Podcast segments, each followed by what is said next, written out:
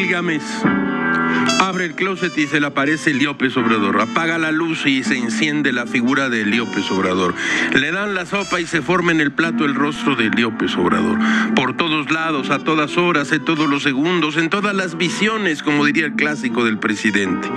Así, repantigado en el mullido sillón del amplísimo estudio, Gil recuperó la nota principal de la conferencia mañanera. El presidente ha suscrito un documento en el cual se compromete a abandonar la presidencia al terminar su sexenio. Como en otras ocasiones, el presidente empezó defendiendo contra viento y marea la revocación de mandato.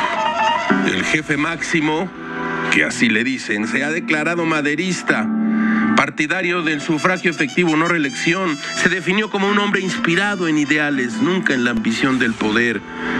Escúchenlo decir lo siguiente. Considero que basta con seis años para desterrar la corrupción y la impunidad y convertir a México en una república próspera, democrática, justa y fraterna.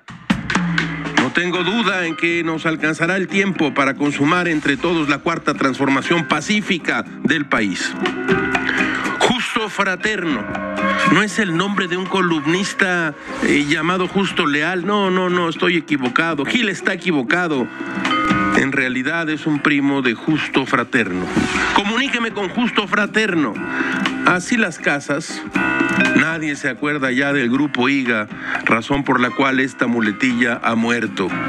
El presidente dijo, en consecuencia, reafirmo que no soy partidario, no estoy de acuerdo con la reelección y que nunca, bajo ninguna circunstancia, intentaría perpetuarme en el cargo que actualmente ostento.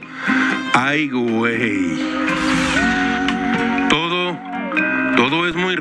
Caracho. Como diría Cicerón, la libertad no consiste en tener un buen amo, sino en no tenerlo.